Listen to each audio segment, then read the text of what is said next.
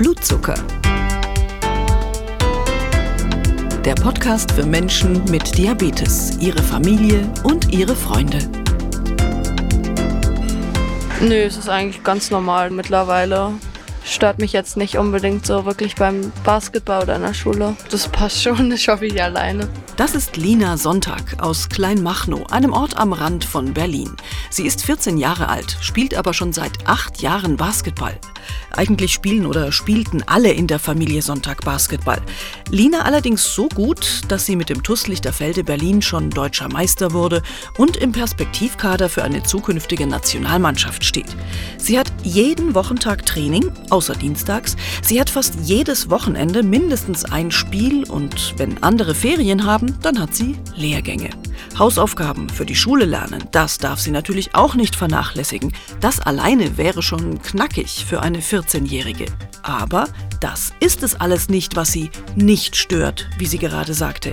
Der Diabetes Typ 1, den sie hat, seit sie sieben Jahre alt ist, der stört sie gar nicht, sagt sie. Ich habe Lina beim Basketballtraining besucht und mit ihr und ihrem Vater Bernd gesprochen, wie sich Leistungssport, Diabetes Typ 1 und die beginnende Pubertät so bewältigen lassen. Dazu gleich mehr. Jetzt aber erstmal ein paar Neuigkeiten aus Forschung, Wissenschaft und Technik. Blutzucker. Aktuelles. Die künstliche Bauchspeicheldrüse. Sie ist ein Durchbruch in der Diabetesforschung. Und gerade für Kinder und Jugendliche wie Lina Sonntag wäre sie eine Riesenerleichterung. Ein Sensor misst dabei automatisch den Zuckerwert und eine computergesteuerte Pumpe gibt die jeweils ideale Insulindosis ab. Ein Closed Loop also, ein geschlossener Kreislauf. Keine nächtlichen Unterzuckerungen mehr, keine Stoffwechselentgleisungen. Von so einem Gerät träumen viele Menschen mit Diabetes. Das Kinder- und Jugendkrankenhaus auf der Bult in Hannover hat gemeinsam mit internationalen Forscherteams so eine künstliche Bauchspeicheldrüse entwickelt und in klinischen Studien getestet. Die gute Nachricht, die künstliche Bauchspeicheldrüse erfüllt schon heute weitgehend die Hoffnungen, die in sie gesetzt wurden. Nur Sport und Essen sind Herausforderungen für das System. Hier muss der Patient bisher noch manuell eingreifen. In den USA ist das Gerät für Erwachsene und Jugendliche ab 14 bereits zugelassen. In der EU soll es dieses Jahr soweit sein. Kinder und Diabetes. Immer ein spezielles Thema, vor allem für die Eltern. Was vielen hilft, Erfahrungsaustausch. Wie kommt ihr mit der Pumpe zurecht? Wie regelt ihr das in der Schule? Wie kann mein Kind lernen, selbstständig mit der Krankheit umzugehen? Ein guter Blog von Müttern dazu ist Kinder mit Typ 1 Diabetes.net, jeweils mit Bindestrich zwischen den Wörtern. Kathi und Mandy aus Bayern berichten hier von ihrem Alltag mit Tochter Leonie bzw. Sohn Timo und dem Typ 1 Diabetes. Denn das war es, was den beiden nach der Diagnose fehlte. Berichte aus dem wahren Familienleben mit Diabetes Typ 1, ungeschminkte Alltagsgeschichten mit Bezug zur Krankheit und guten Tipps. Die Reaktionen der Leserinnen und Leser zeigen, dass die beiden Mütter viel Hilfe bieten können. Lesen Sie es nach. Den direkten Link zum Blog finden Sie auf der Seite zu dieser Podcast-Episode unter diabetes.de.org/podcast.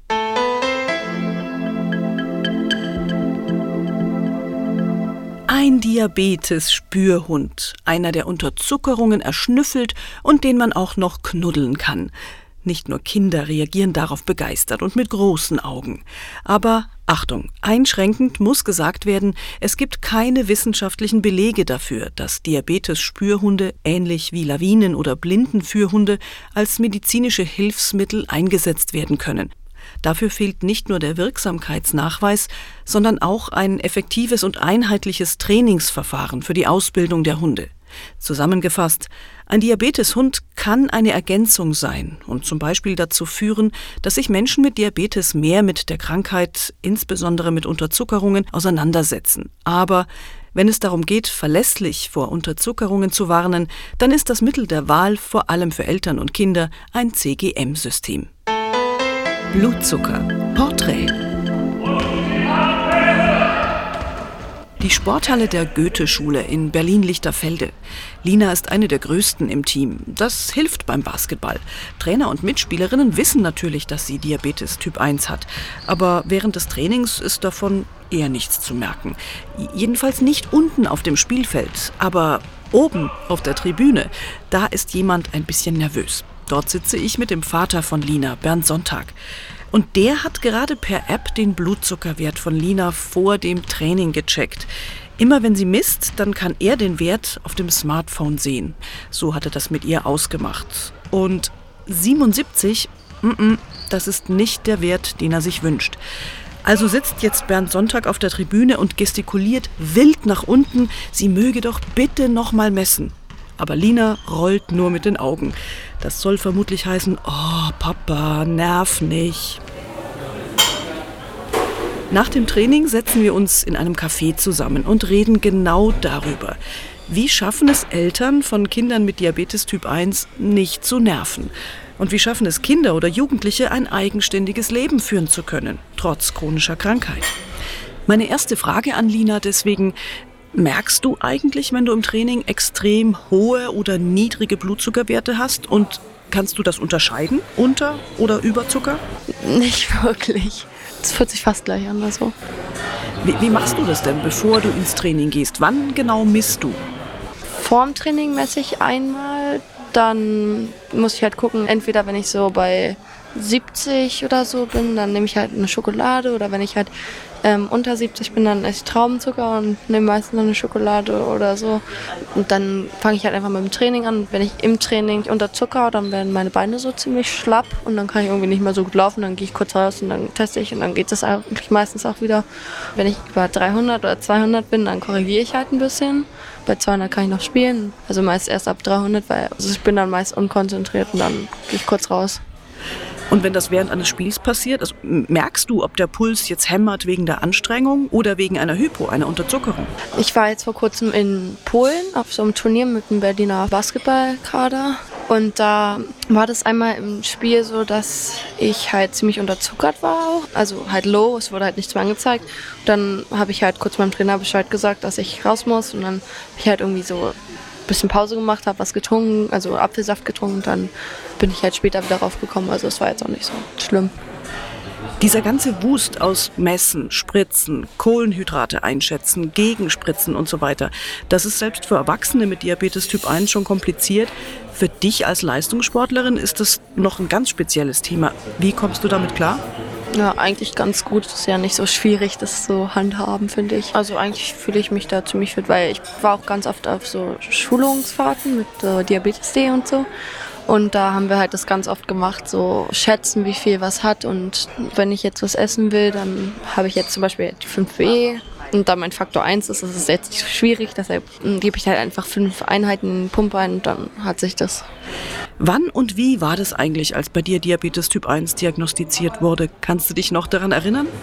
Ja, also das war so, es war halt direkt am Ende von den Sommerferien und wir waren halt in Österreich und wir waren so in einem, so einer Eishöhle oder so. Mit ganz vielen Stufen sind wir rumgelaufen. Danach war ich halt ganz schlapp und zittrig auf den Beinen und dann hat mir meine Mutter erstmal was zu essen gegeben und dann halt ähm, später war ich halt bei meiner Oma irgendwann zu Hause dann wieder und die hat halt auch Typ 1 Diabetes und dann muss ich halt immer richtig viel trinken und muss halt richtig schnell wieder auf die Toilette und dann ähm, war das halt auch so sehr komisch und dann irgendwann haben, sind wir halt dann ins Krankenhaus gefahren und dann war ich da so zwei Wochen und dann danach bin ich halt in die Schule gekommen und dann war das eigentlich so, dass am Anfang haben halt alle geguckt, aber dann so nach zwei Wochen oder so war das dann wieder, dass alle gesagt haben, okay, das ist das jetzt normal und haben mich nicht beachtet, also haben es nicht mehr beachtet, deshalb war es nicht so schlimm. Jetzt mal ehrlich, das klingt alles so leicht bei dir. Ja, passt schon, Diabetes Typ 1, puh, alles normal, alles normal. Ich habe ja schon einige Leute mit Typ 1 Diabetes kennengelernt, auch Kinder und Jugendliche und du sicher auch. Du gehst schon ungewöhnlich cool damit um. Ja, schon ein bisschen so, aber damit habe ich mich relativ schnell abgefunden, dass es jetzt halt so ist. Also ich weiß nicht, ob das normal ist, aber bei mir ging das, glaube ich, relativ schnell. Nervt dich denn gar nichts an der Krankheit? Also Was mich ein bisschen nervt, also wenn ich jetzt zum Beispiel schwimmen gehe mit Freunden oder so, wenn da halt meine ganzen Nadeln und sonst was Pflaster überall im Körper sind. Oder wenn ich zum Beispiel überzuckert bin, aber richtig Hunger habe, dann kann ich halt nichts essen ne? und muss warten. Das nervt mich dann halt schon. Sonst geht es noch. Was ich aber schon so ein bisschen während des Trainings mitbekommen habe, wenn Papa von der Tribüne runter signalisiert, Lina, miss doch bitte mal, dann rollst du mit den Augen. Dir ist das zu viel, oder? Manchmal ist es mir wirklich zu viel. Manchmal nerven die echt ganz schön.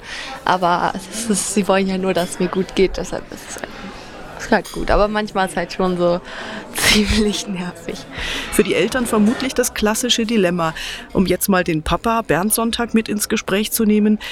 Treffen Sie denn immer den richtigen Ton bei Lina? Irgendwo zwischen fürsorglich und ja, leicht nervig? Wir treffen es nicht immer. Wir wissen, dass wir in einigen Situationen dann, glaube ich, doch zu häufig fragen ja, oder hinweisen, wissen mal. Aber nichtsdestotrotz, wir versuchen halt, sie schon so ein bisschen daran zu gewöhnen, dass sie das regelmäßig macht, dass sie es nicht vergisst. Schwierig immer gerade, wenn sie auf Fahrten ist, man ist selber nicht dabei. Man sieht immer nur mal einen Wert und dann wieder lange nichts. Ich glaube, das wäre nervig, oder? Ja, eindeutig. Also dann schreibt mir Papa alle zwei Sekunden gefühlt in einem WhatsApp, miss mal. Ist, ist schwierig, weil wir, wir wissen, ähm, das sind ja keine normalen Fahrten. Also wir wissen, sie hat bei so Turnieren zwei bis drei Spiele am Tag. Dann ist das halt schon automatisch, dass wir sagen, einmal vorm Spiel, wahrscheinlich zwischendrin, hinten dran dann sind das automatisch deutlich mehr als drei Messeinheiten am Tag, die da notwendig werden.